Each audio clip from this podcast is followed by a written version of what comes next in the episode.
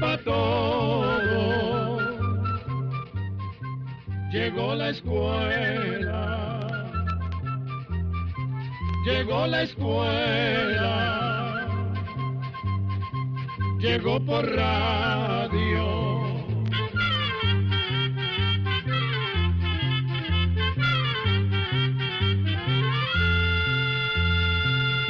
Oigamos la respuesta.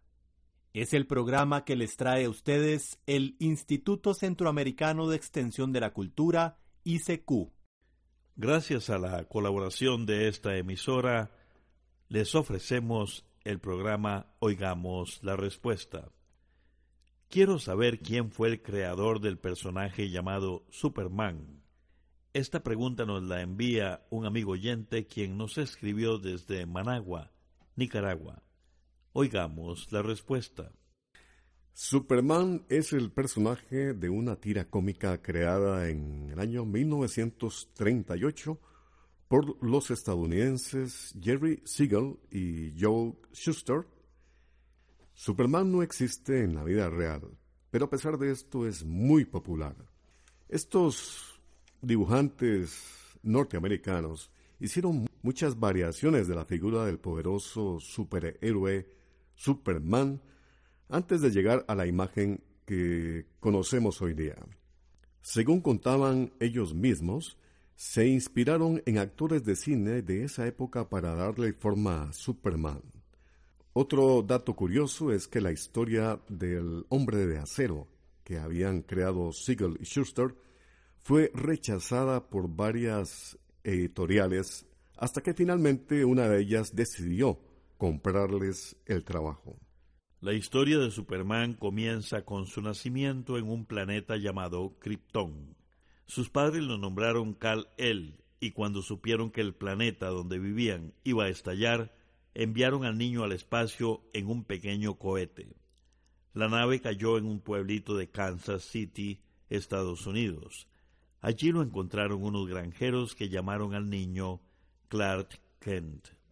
El joven Superman pasó su niñez y adolescencia en este pequeño pueblo, pero siempre oculta a los demás el hecho de que tiene poderes especiales. Entre ellos están el ser asombrosamente fuerte y rápido, con una vista excelente, pero este personaje, venido de otro planeta, es débil ante la piedra llamada Kryptonita. La cercanía con esta piedra anula por completo sus fuerzas. Clark Kent estudia periodismo y entra a trabajar al periódico El Planeta, donde conoce a su compañera Luisa Lane, quien se enamora de Superman cuando lo ve salvar a un avión que estaba a punto de caer. Esta hazaña hace que este personaje se convierta en el superhéroe de la ciudad, y desde ese momento lo conocen como Superman, que en inglés significa superhombre. Según sus creadores, Superman es un hombre alto, de pelo negro y ojos azules, que usa un uniforme rojo y azul, con una capa roja, un cinturón y en el pecho un diamante que significa la fortaleza del héroe y dentro de este diamante se ve la S de Superman. Chalatenango, chalatenango, chalatenango, chalatenango.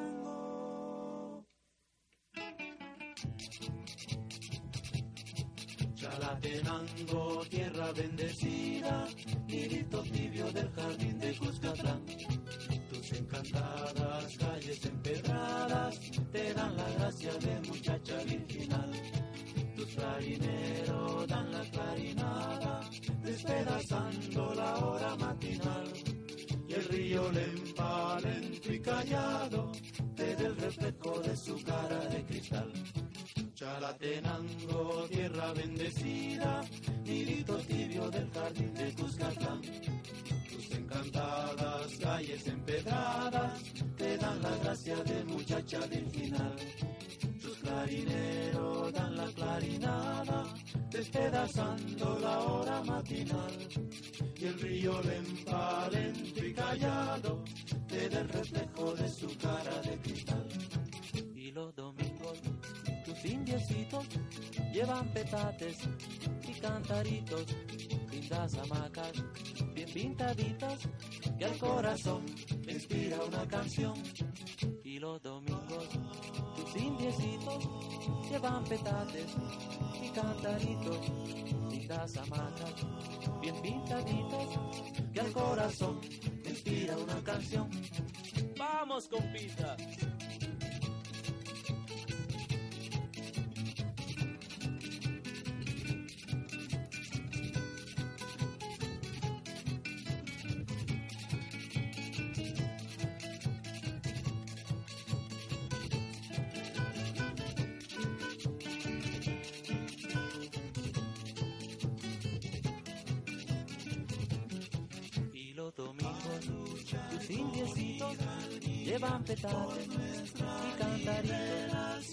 Lindas hamacas, bien pintaditas, que al corazón te inspira una canción. Y los domingos, tus indiecitos llevan petales y cantaritos, lindas hamacas, bien pintaditas, que al corazón te inspira una canción. lucha con valor. El corazón inspira una canción. Usted sintoniza a través de este medio de comunicación. Oigamos la respuesta. Y continuamos con una pregunta que nos hace un amigo oyente que nos escribe desde San José en Costa Rica. Y nos dice, quiero saber quién fue el creador de la motocicleta Harley Davidson. Oigamos la respuesta. La motocicleta Harley Davidson fue creada en Milwaukee, Estados Unidos, en 1903, en el taller de los jóvenes William Harley y sus amigos Arthur y Walter Davidson. Los hábiles muchachos querían fabricar una motocicleta que fuera lo suficientemente fuerte y veloz para participar en competencias. La primera motocicleta Harley Davidson salió al mercado en 1904 y rápidamente alcanzó el éxito. Poco a poco fueron aumentando su producción y al año siguiente ya tenían más de una docena de motos en el improvisado taller. En 1907, la empresa Harley Davidson ya había fabricado 150 motocicletas y contaba con sus propias instalaciones. Estos aparatos llegaron a ser muy reconocidos por ganar competencias debido a su resistencia y la capacidad que tenían para subir las cuestas. Algo que dio mucho impulso a la producción de estas motocicletas fue el hecho de que los Estados Unidos participaron en la Primera Guerra Mundial en 1917 y Harley Davidson se convirtió en el proveedor oficial de motos para el ejército. La firma llegó a ser la fábrica de motos más grande del mundo. Pero las cosas cambiaron cuando sucedió en Estados Unidos la Gran Depresión en el año 1929. Esta enorme crisis provocó muchas pérdidas económicas y la empresa Harley Davidson también sufrió las consecuencias. Pocas personas podían comprar estas motocicletas, por lo que tuvieron que adaptar los modelos y métodos de fabricación a los tiempos de escasez. La guerra les ayudó de nuevo, pues con el estallido de la Segunda Guerra Mundial, Harley Davidson volvió a lograr un contrato con el ejército norteamericano, lo que les produjo grandes ganancias. Pero en los años siguientes, la compañía vio cómo su éxito y reputación caían de nuevo. Esta vez, los impuestos volvieron muy costosas la exportación y venta de la motocicleta. Por otro lado, el cine de Hollywood asoció a las motos Harley Davidson con la imagen de conductores maleantes y violentos. Fue hasta hace unos 30 años cuando Harley Davidson recuperó su buena imagen y el éxito, creando y mejorando muchos de los modelos. Aunque las Harley Davidson son costosas, tienen muy buena reputación por ser motocicletas confiables y estar muy bien construidas. Continuamos en Oigamos la Respuesta, gracias a esta emisora y gracias también por su atención. quiero saber cómo se prepara la bebida llamada chinchibí.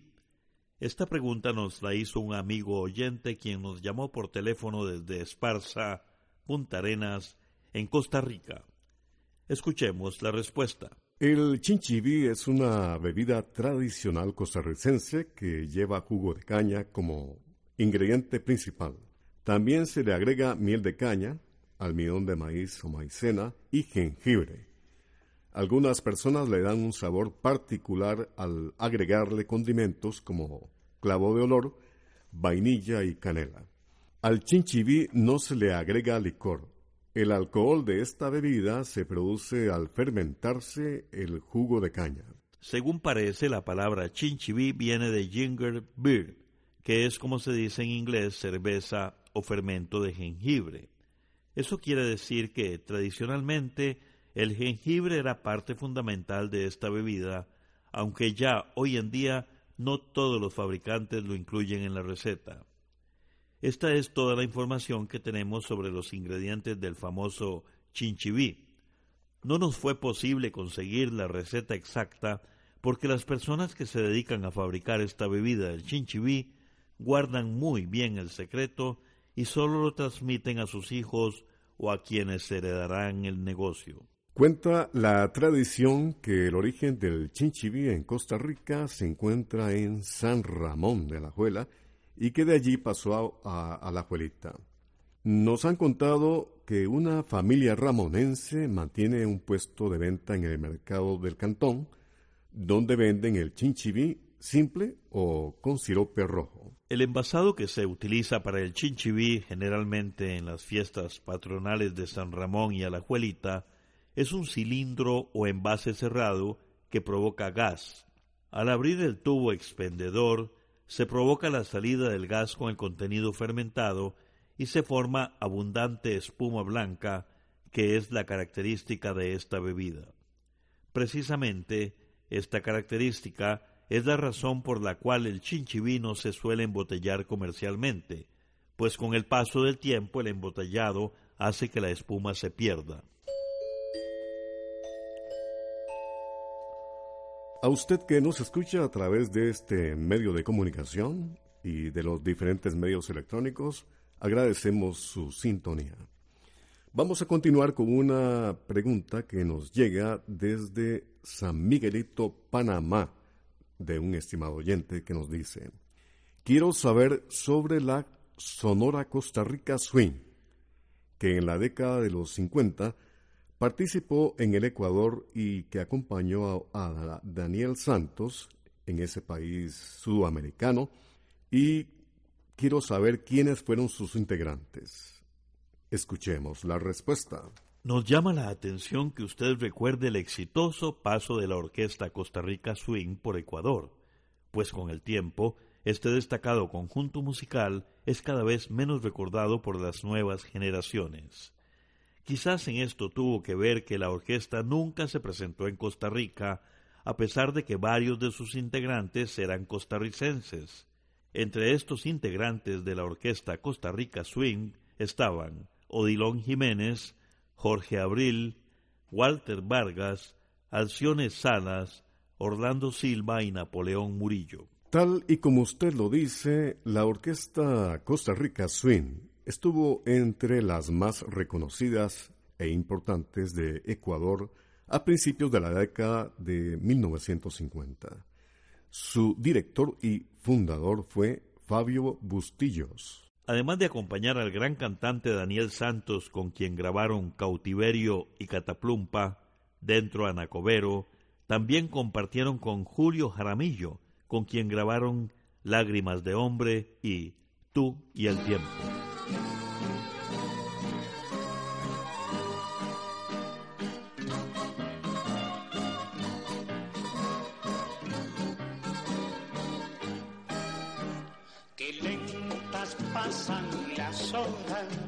En esta cautividad. Aquí se sufre y se llora, qué triste es la soledad. Las horas parecen años, diez años parecen más. Los amigos son extraños, se olvida la humanidad. Las sombras van en rebaño, domina la oscuridad. Cada minuto un peldaño escala la libertad.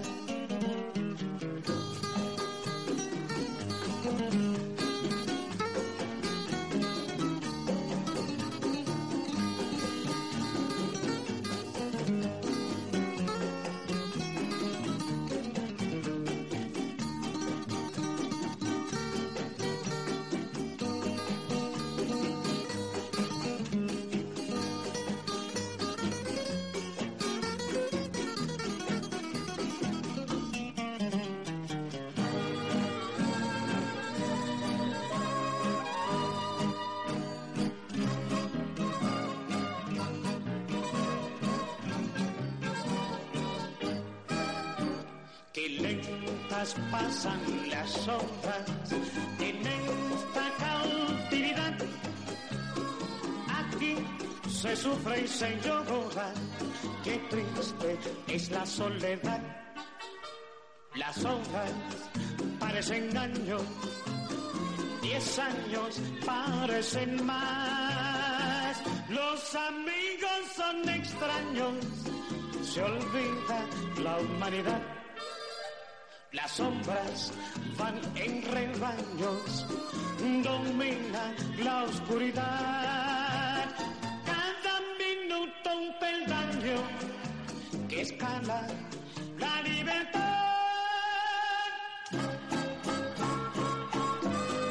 ¿Cuántas clases de mariscos existen? Es la pregunta que nos hace un amigo oyente desde Managua, Nicaragua. Oigamos la respuesta. Se les llama mariscos a un grupo de animales de mar y unos pocos de río, que no tienen esqueleto y que se pueden comer. Existen dos clases de mariscos, los moluscos y los crustáceos. Se calcula que en el mundo existen unas 70.000 especies de moluscos y unas 40.000 especies de crustáceos. Los moluscos son animalitos que tienen el cuerpo muy suave y protegido con una concha como los mejillones, las almejas, las ostras y los caracoles, pero también hay moluscos sin concha como los pulpos y los calamares. Los crustáceos también tienen el cuerpo protegido por un caparazón y tienen patas con articulaciones como es el caso del camarón, el langostino de mar y de río, el cangrejo y la langosta. Otra característica de los crustáceos es que cambian de caparazón varias veces en su vida. Los mariscos son un buen alimento, pero hay que cuidar que estén siempre muy frescos y limpios a la hora de prepararlos. La siguiente consulta que nos ha llegado acá a nuestro espacio Oigamos la respuesta que usted está escuchando a través de este medio de comunicación es de el señor Reinaldo Padilla, que nos escribe desde El Salvador. Don Reinaldo nos dice, quiero saber si es cierto que existe un cuzuco o aramadillo cuya carne es venenosa. Escuchemos la respuesta. La carne de armadillo no es venenosa. Sin embargo, según algunas investigaciones recientes, existe la posibilidad de contagiarse con lepra al comer carne de armadillo infectado con esa enfermedad. Una persona también se puede contagiar de esta enfermedad al entrar en contacto con la piel del animal que tenga las bacterias de la lepra o con la tierra de su madriguera. Los armadillos son los únicos animales que pueden contraer la lepra y contagiar a las personas. De ahí que sea peligroso comer carne de armadillo o estar en contacto con estos animales. La lepra es causada por unos microbios llamados bacterias y las que ocasionan la lepra se reproducen muy lentamente. Por eso, los síntomas o señales de esta enfermedad tardan años en aparecer. Afortunadamente hoy en día la lepra se puede curar con antibióticos El armadillo también puede transmitir una dolencia muy grave llamada enfermedad de Chagas.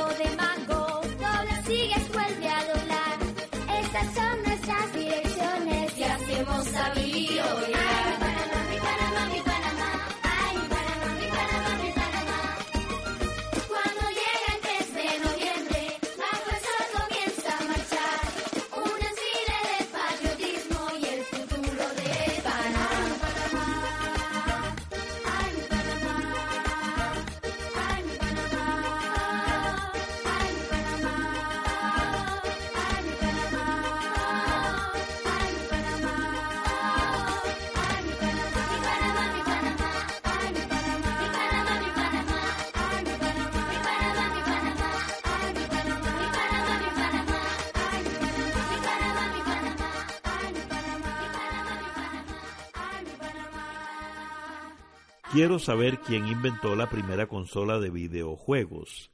Esta es la pregunta que nos envía por medio de Facebook el joven Christian Batten desde Quetzaltenango, Guatemala. Escuchemos la respuesta. Las consolas de videojuegos se empezaron a fabricar hace como unos 50 años, cuando las empresas de aparatos electrónicos decidieron crear una nueva forma de entretenimiento familiar. El primer aparato de videojuegos se llamaba Odyssey Magnavox y fue desarrollada en Estados Unidos por un ingeniero llamado Ralph Baer, que trabajaba para la empresa Philips. El señor Baer pasó varios años trabajando en este proyecto. Finalmente, logró crear el primer videojuego que salió a la venta en el año 1972 y costaba 100 dólares. El Odyssey se conectaba a los televisores, pero los juegos que tenía eran mucho más sencillos que los que se usan hoy en día. Tampoco tenía sonido, pero en la época el juego fue toda una novedad y un éxito de ventas. Muy pronto aparecieron competidores como el Atari, que también tuvo muchísimo éxito y llegó a superar en ventas al Odyssey.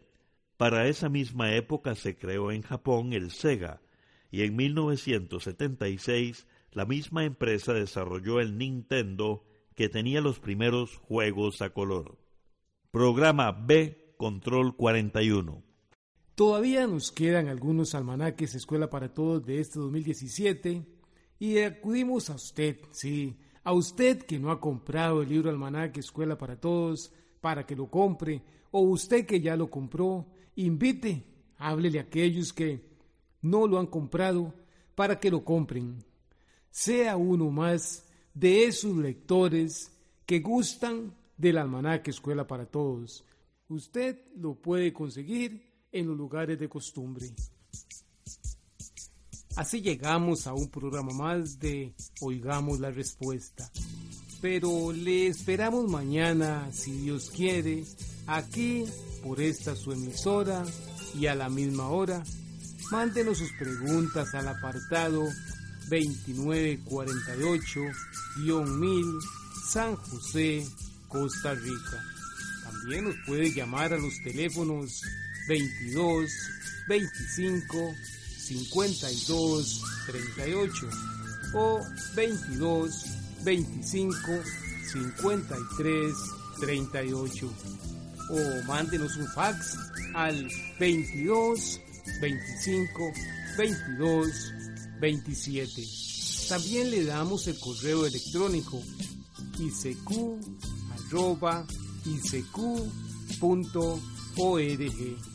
Celo de letreo icecu.org.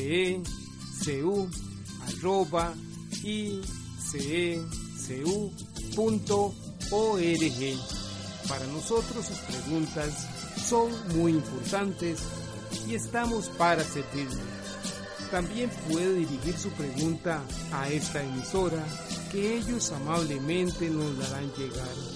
Muy importante, dele su nombre completo, dirección bien exacta ah, y el lugar donde escuche el programa. Recuerde que comprender lo comprensible es un derecho humano. Que Dios le bendiga.